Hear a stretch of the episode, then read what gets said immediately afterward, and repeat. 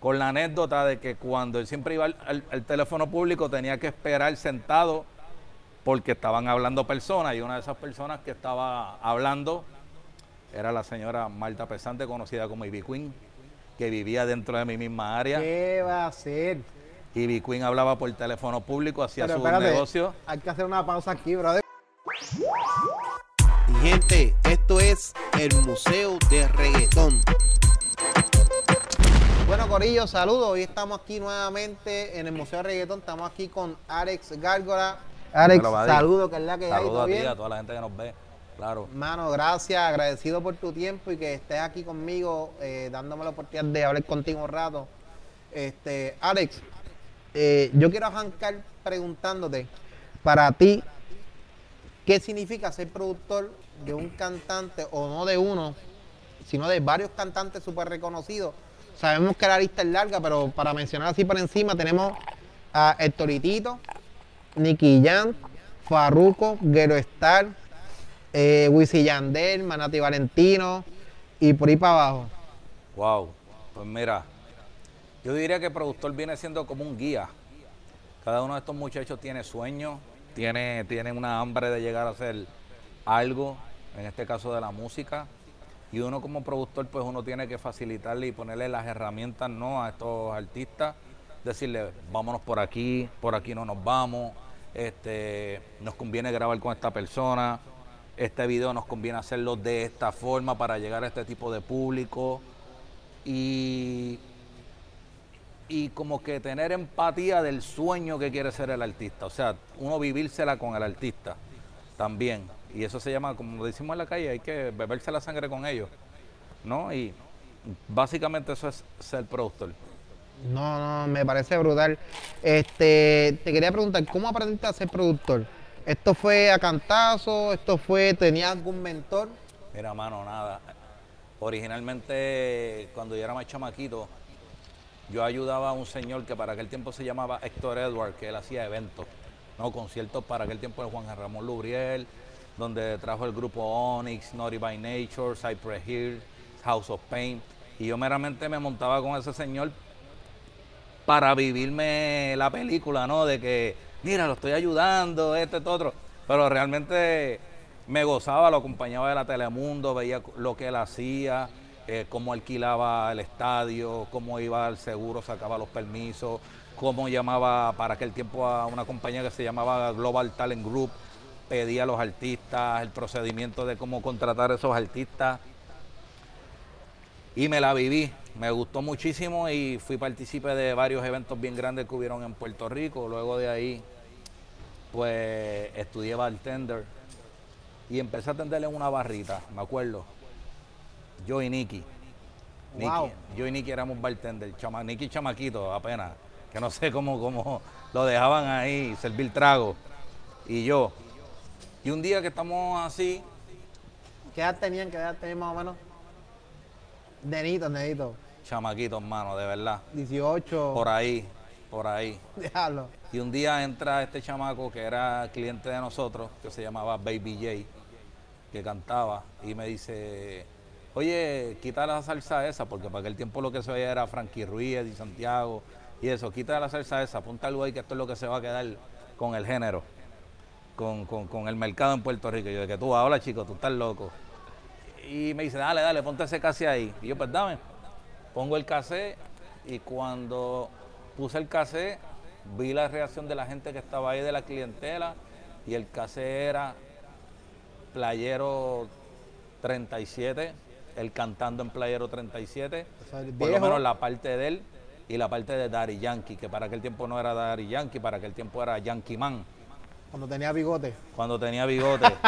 Y oye, esto que te estoy contando no salió de la serie de Netflix. O de la serie El Ganador de Netflix no contamos esa, no contamos esa historia, te la estoy contando a ti como primicia. Y me pasó, me, me pareció bien interesante. Eh, todos los días iba, ponía el cassette, todos los días iba, ponía el cassette, hasta que uno de mis clientes, se llamaba DJ Jocelyn, conocido como DJ Joe, me dice, eso yo lo puedo hacer. Y yo le dije, ¿cómo así? Me dijo, yo tengo un equipo en la marquesina de mi casa, tengo unos bloques allí, consíguete dos o tres muchachos, vamos a hacer un cassette así. Y me interesó Y me llevé a Nicky, que, que estaba conmigo, y Nicky, vamos a hacerlo. Yo empecé a cantar también, pues ese día me dio la musa de cantar. Yo, ah, pues voy a cantar yo, va a cantar Nicky.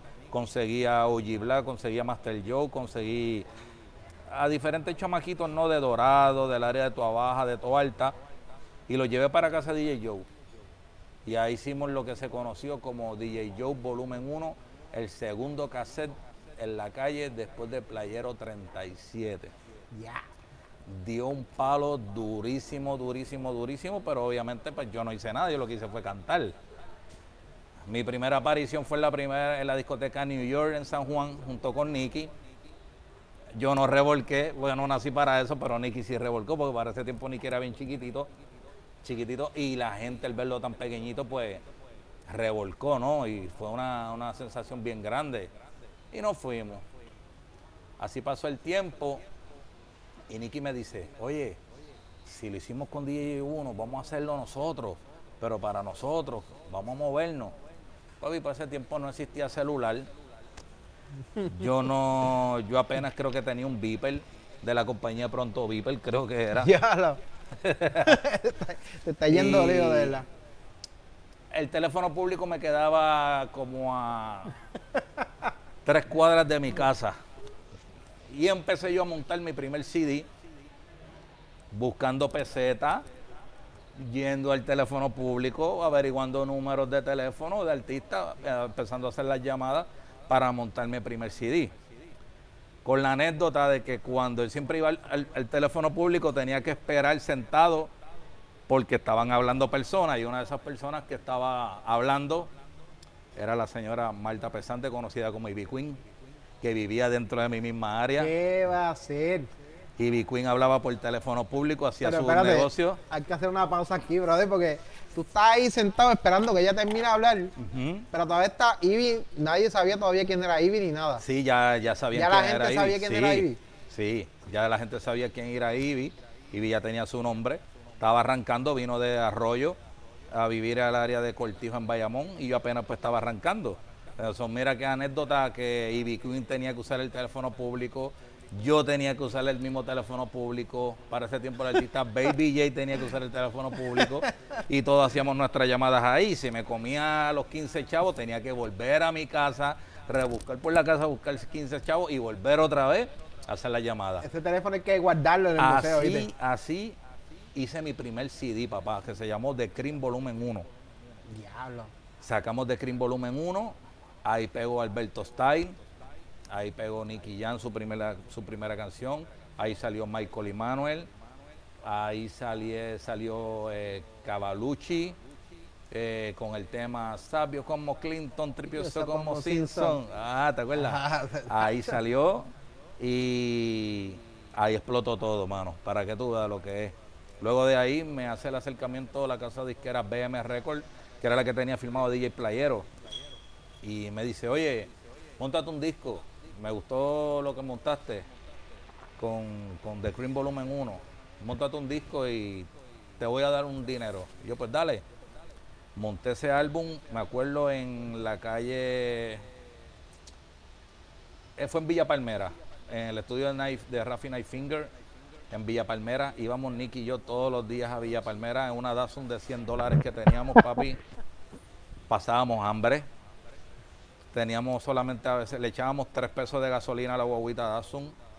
Eh, teníamos 7, 8 dólares, tal vez nos daba por una combinación de Burger King, picábamos el Whopper por la mitad, nos dividíamos el refresco y así estuvimos un año Guayando. guayando ¿Y qué edad tenía Nale? Para ese entonces más o menos qué edad tenía, ¿no te acuerdas? 19. Sí, que siguen chamaquitos, siguen siendo Sí, unos nenes. todavía, exacto. Unos Ya nenes con ambición. con la ambición, con un sueño, pero no teníamos norte, pero ya pues como que ya nos estábamos organizando. El Ichu fue que me tardé nueve meses en hacer ese primer álbum, donde metía cantantes que para aquel tiempo no conocía mucha gente. Camaleón, Hochi de Villa Palmera, eh, Pulín, Jason, chamaquitos de por ahí, los junté. Y le llamé a ese álbum DJ, DJ Chiclin presenta los más buscados. Lo vendí en 12 mil dólares. Lo vendí, vendí el más tarde. Cuando yo y cogimos esos 12 mil primeros dólares. Con Nosotros 19 o 20 años. 12 mil dólares para aquel tiempo era como 50 mil. Nos volvimos locos, nos compramos ropita. eh, nosotros siempre éramos personas humildes, no, no vestíamos bien, ¿no? Porque no teníamos los recursos. Me compré un buen carrito con eso, nos compramos nuestros primeros celulares, que me acuerdo que eran de la dichosa tarjeta prepagada. Se pusieron adelante, adelante, adelante. adelante. Y el dichoso disco, mi primer álbum, pasó las 75 mil copias vendidas en los primeros 15 días. Cuando pasa eso, la casa disquera BM Records me dice, oye papi, hay que hacer algo. Vendiste duro, y eso es disco de oro, vas para platino, ¿qué vamos a hacer? Pero no, no le di ninguna contestación, entonces pues para ese tiempo había una casa disquera mucho más arriba, que era Aponte Distributor, y me mandan a buscar de Aponte Distributor y me hacen una oferta bien grande, me dice, queremos que seas productor exclusivo de nosotros, te vamos a pagar dos dólares por CD, te vamos a dar un adelanto, eh, te vamos a dar presupuesto para que hagas tus discos, te vamos a costear los videos, todo. Y el sello se va a llamar VI Music. Y lo fundamos, ese sello, VI Music. Y Gárgolas 1, que fue el primer álbum que saqué con ellos, salió un 16 de marzo del año 1998. Fue el primer álbum en sobrepasar las 169 mil copias vendidas, con las estrellas de Michael Emanuel, Nicky Jan Yair, Grande, eh, Alberto Stiley, Daddy Yankee, eh, todos los artistas brillaron en ese tema. Fue el primer de los primeros videos que se hizo en 35 milímetros, ya videos profesionales. Y vendí entre, entre Puerto Rico Estados Unidos, pasamos las 200 mil copias, cambiamos el concepto de lo que era reggaetón. Ya ahí todos los artistas pues puestoritos vestían más como ropita Armani, más pegada. Alberto Styling empezó a vestir más fashion, Nicky ya más fashion, todo. Y ahí cambió mi vida como productor, ¿no? Después de ahí, pues ya todo el mundo conoce que vino la secuela de Gárgolas 1, Gárgolas 2, Gárgolas 3, Gárgolas 4, Gárgolas 5. Entre eso, pues le metía Nueve Plagas 1, Nueve Plagas 2, los álbumes de Dicky Jam. Entre eso introducimos al mercado a Don Omar, que fui la primera persona que le di la oportunidad para cantar dentro de la industria, igual que a Nicky. Eh, yo, yo, y perdona que te interrumpa, y perdona a la gente que me está escuchando que lo interrumpa, pero es que es bien importante porque sé que la historia es larga, pero hay una pregunta bien importante. Porque me han mencionado un montón de sucesos que han marcado tu carrera, y pero todas estas no podemos perder de perspectiva que tú eras un chamaquito cuando todo eso pasó. No tenía un ¿Qué, norte. qué, qué tú sentías tener tanta Bueno, responsabilidad teniendo veintipico de años, mano? primeramente fui también lavaplato de, de Ponderosa. Y ya Anuncio cuando... no pagado. Anuncio Pero- no pagado. Entonces, el tener tanto éxito de momento a mí, a Nicky, pues como ponerle una escopeta a un, Un presidiario, sí. Nos volvimos re locos, ¿sabes? Eh, yo te diría que fui de los primeros productores que para aquel tiempo sobrepasó el medio millón de dólares para aquel tiempo, en menos de seis meses, Wow. y cuidó sí casi el millón, en Wow. el de entre 1998 y 1999. Que era un billete largo en aquel Sí, momento. papi, tener un millón casi, para aquel tiempo era equivalente casi a 3 millones o algo así. Y pero nos volvimos locos. Empezamos a ir a las discotecas, empezamos a gastar en alcohol, andábamos como con 30 personas detrás. eh, ya tú sabes el combo, gastar en esas personas. Si iba a Plaza Las Américas, gastar en, en, en todas esas personas. Pero hoy en- porque, porque tú me dices que ibas, por ejemplo, a Plaza y tú te ibas a comprar algo y tú tenías que comprarle a ellos también. a lo ellos tuyo, también, ellos. sí, a ellos también, exacto. La prote, como decían. En serio. En serio, la prote. Entonces, para ese tiempo, pues Tito se pasaba conmigo, que es mi compadre hoy en día, porque soy padrino de su hija Jane Ali. Entre Tito y yo, Tito casi votó medio millón de dólares también. O sea, nos volvimos locos. Ahí es que Nicky empieza a caerle las drogas. Eh, si viste la serie, el éxito le llegó a él muy temprano y empieza a probar por lo que es la marihuana y empieza a probar por lo que es la cocaína, ¿no? O sea, el tener ya un, un poder adquisitivo y empezar a entrar a otro mundo, como decimos, de a a los paris de música electrónica, a los paris de música techno, eso, pues el jangueo muchas veces, si tú no tienes control, te lleva a eso. Y ahí Nicky me cayó entonces en las drogas. Y seguimos haciendo los álbumes, ¿no? Hasta que luego de eso, pues Nicky recae, cae en el vicio de las pelcos y decide irse para, para Medellín. Cuando Nicky se va para Medellín, empiezo yo aquí en Puerto Rico a trabajar con una eh, secuela de artistas que se están levantando, Joel y Randy, Arcángel de la Gueto, todo ese tipo de artistas que fue para el 2007 y creo mi último álbum de las gárgolas que se llama Gárgolas Volumen 5 y ahí sale el tema Soy una gárgola de Randy. Soy una gárgola. Ese disco pasó las 300 mil copias, ese álbum. Y bueno, seguimos dando palo con lo que fue Arcángel de la Gueto, yo Willy Randy, íbamos a Noche de Galería, todos los festivales, la fiesta de San Sebastián. O sea, éramos el corrido de las gárgolas, ¿no? Y nos fue muy bien. Este, luego de ahí, ya para el 2009, cierra la compañía VI Music. Nos las vimos todos malas.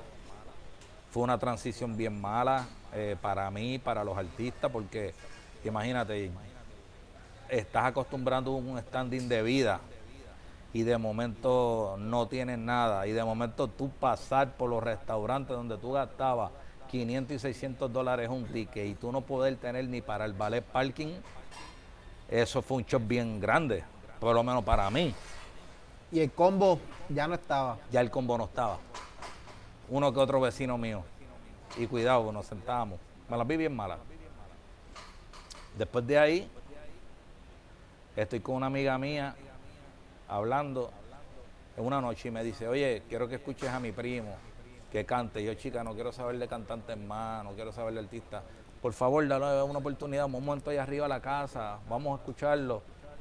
Y yo, pues dale, fui para la casa y ese artista que fui a escuchar en un estudio chiquitito en la parte de atrás del autopark que le tenía montado su papá, era Farruco.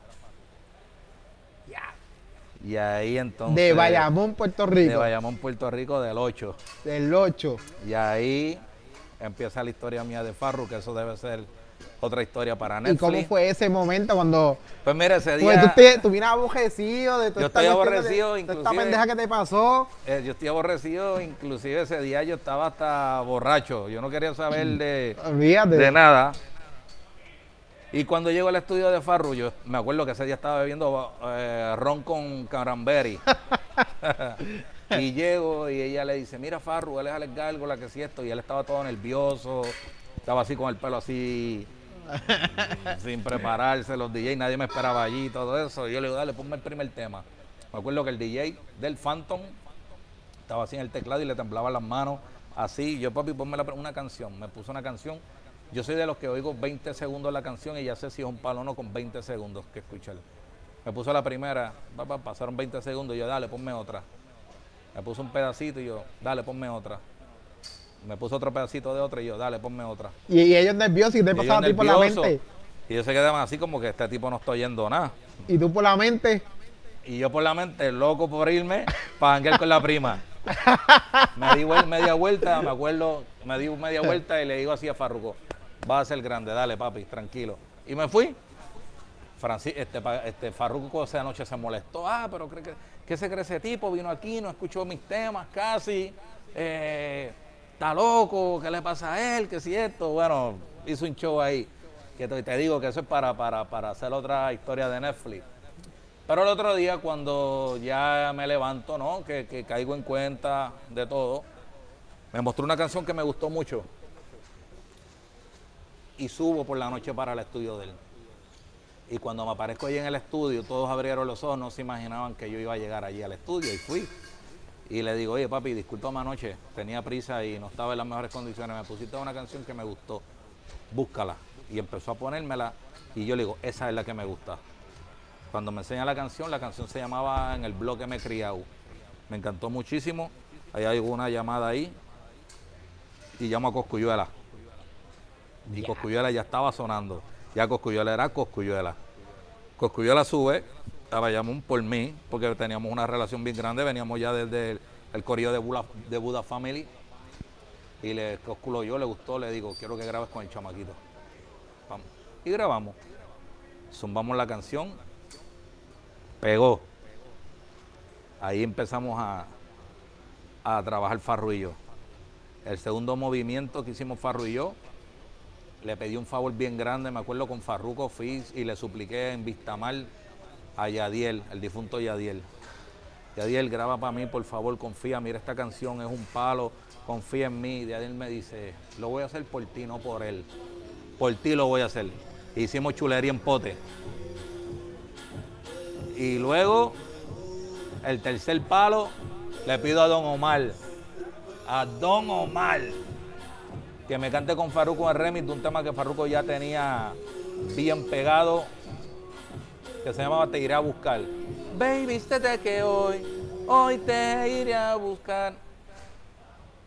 Don Omar lo escucha y se monta en el remix.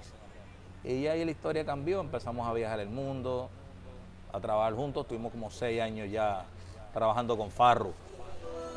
Y ya cambió todo. Diablo. Yo quiero hacer una pausa bien importante.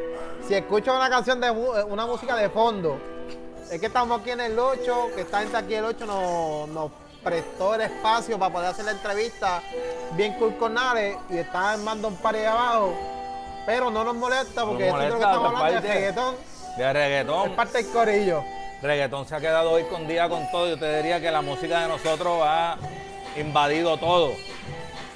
La nueva radio mundial se llama Spotify. Y las grandes marcas ahora quieren salir en los videos de nosotros. Si ven los premios, los premios, el 80% de los premios son artistas puertorriqueños de música urbana, lo que son los Billboard, lo que son los Grammy, premios Juventud, premios Mundo, somos nosotros. Y los americanos ahora han querido grabar con nosotros. Y fíjate, casualmente estamos escuchando a Bad Bunny ahí de fondo. Yo creo que Bad Bunny también ha sido un eslabón bien importante dentro del género. Duro. porque ha llevado, digo, todos han llevado, han sido parte importante, pero hemos visto, por ejemplo, mayormente con Bad Bunny, cómo esto ha llegado a un nivel superior, que es bien increíble, y ahorita tú me estabas hablando de eso. Estamos en el mismo sello. el tema de Estamos en el mismo sello disquero, en Rima Music, Bad Bunny y este servidor. Llevo ya dos años ya Rima, donde ya he sacado varios singles bien grandes, eh, Mi Llamada, eh, Tacos Altos, Para la Calle, ahora recientemente al hacer el tema de Baby de Farruko, Nicky Amenazi, ya pasó los 215 millones de views muy posicionado en Spotify. Vamos para los Grammy con ese tema, vamos para los premios Juventud. Y ahora el mes que viene, pues lanzo mi próximo single con Amenaza y Don Omar. Y el video lo vamos a rodar en Los Ángeles, o que eso va a ser histórico. Y aquí estamos con salud y trabajando. Seguimos. Duro, duro, mano. Oye, Ale, de verdad. eh, y ahora mismo, Ale, ¿qué te encuentras haciendo de todo lo que me has dicho? En- de cuáles son los planes futuros tuyos? Seguir en la compañía Rimas Entertainment, que es una compañía visionaria, lo que empezó como un network de YouTube. Hoy en día lo creamos un sello disquero completo, ¿no? Con nuestro sistema digital, esparciendo nuestra música en todas las tiendas virtuales digitales a través del mundo, dentro de nuestro propio network de YouTube, donde hemos creado un verdadero imperio, donde tenemos más de 25 artistas filmados y manejamos varias miles de cuentas y ahí es el futuro de la música. Aquí estamos con eso. Lo más impresionante, Ale, ustedes saben qué es, que este hombre es una institución de lo que es género. Este Gracias. hombre es la pieza importante por lo que muchos artistas hoy son famosos y que muchos de ustedes disfrutan de su música gracias a este hombre. Y este hombre es la humildad más grande, la, Gracias. es una pelota de humildad, de verdad que sí. Gracias. De verdad que sí. Ale, gracias, gracias, gracias por el apoyo porque esto es un proyecto nuevo que estamos empezando. Qué bueno. Este, así que gracias por tu tiempo. Yo sé que tu tiempo es valioso. Gracias por venir aquí, gracias por hablar un rato. Sabemos que tiene un montón de cosas más que contarnos. Yo espero que se repite, que podamos seguir hablando de O otras para adelante me avisan. Aquí estamos. Ale, Placer. gracias, hermano. Gracias, Y papi. gracias a la gente del Locho que nos prestó el espacio y gracias, mi gente. Espero que lo sigan disfrutando. Vamos. El Museo de Reggaeton. Gracias, papi. Yeah.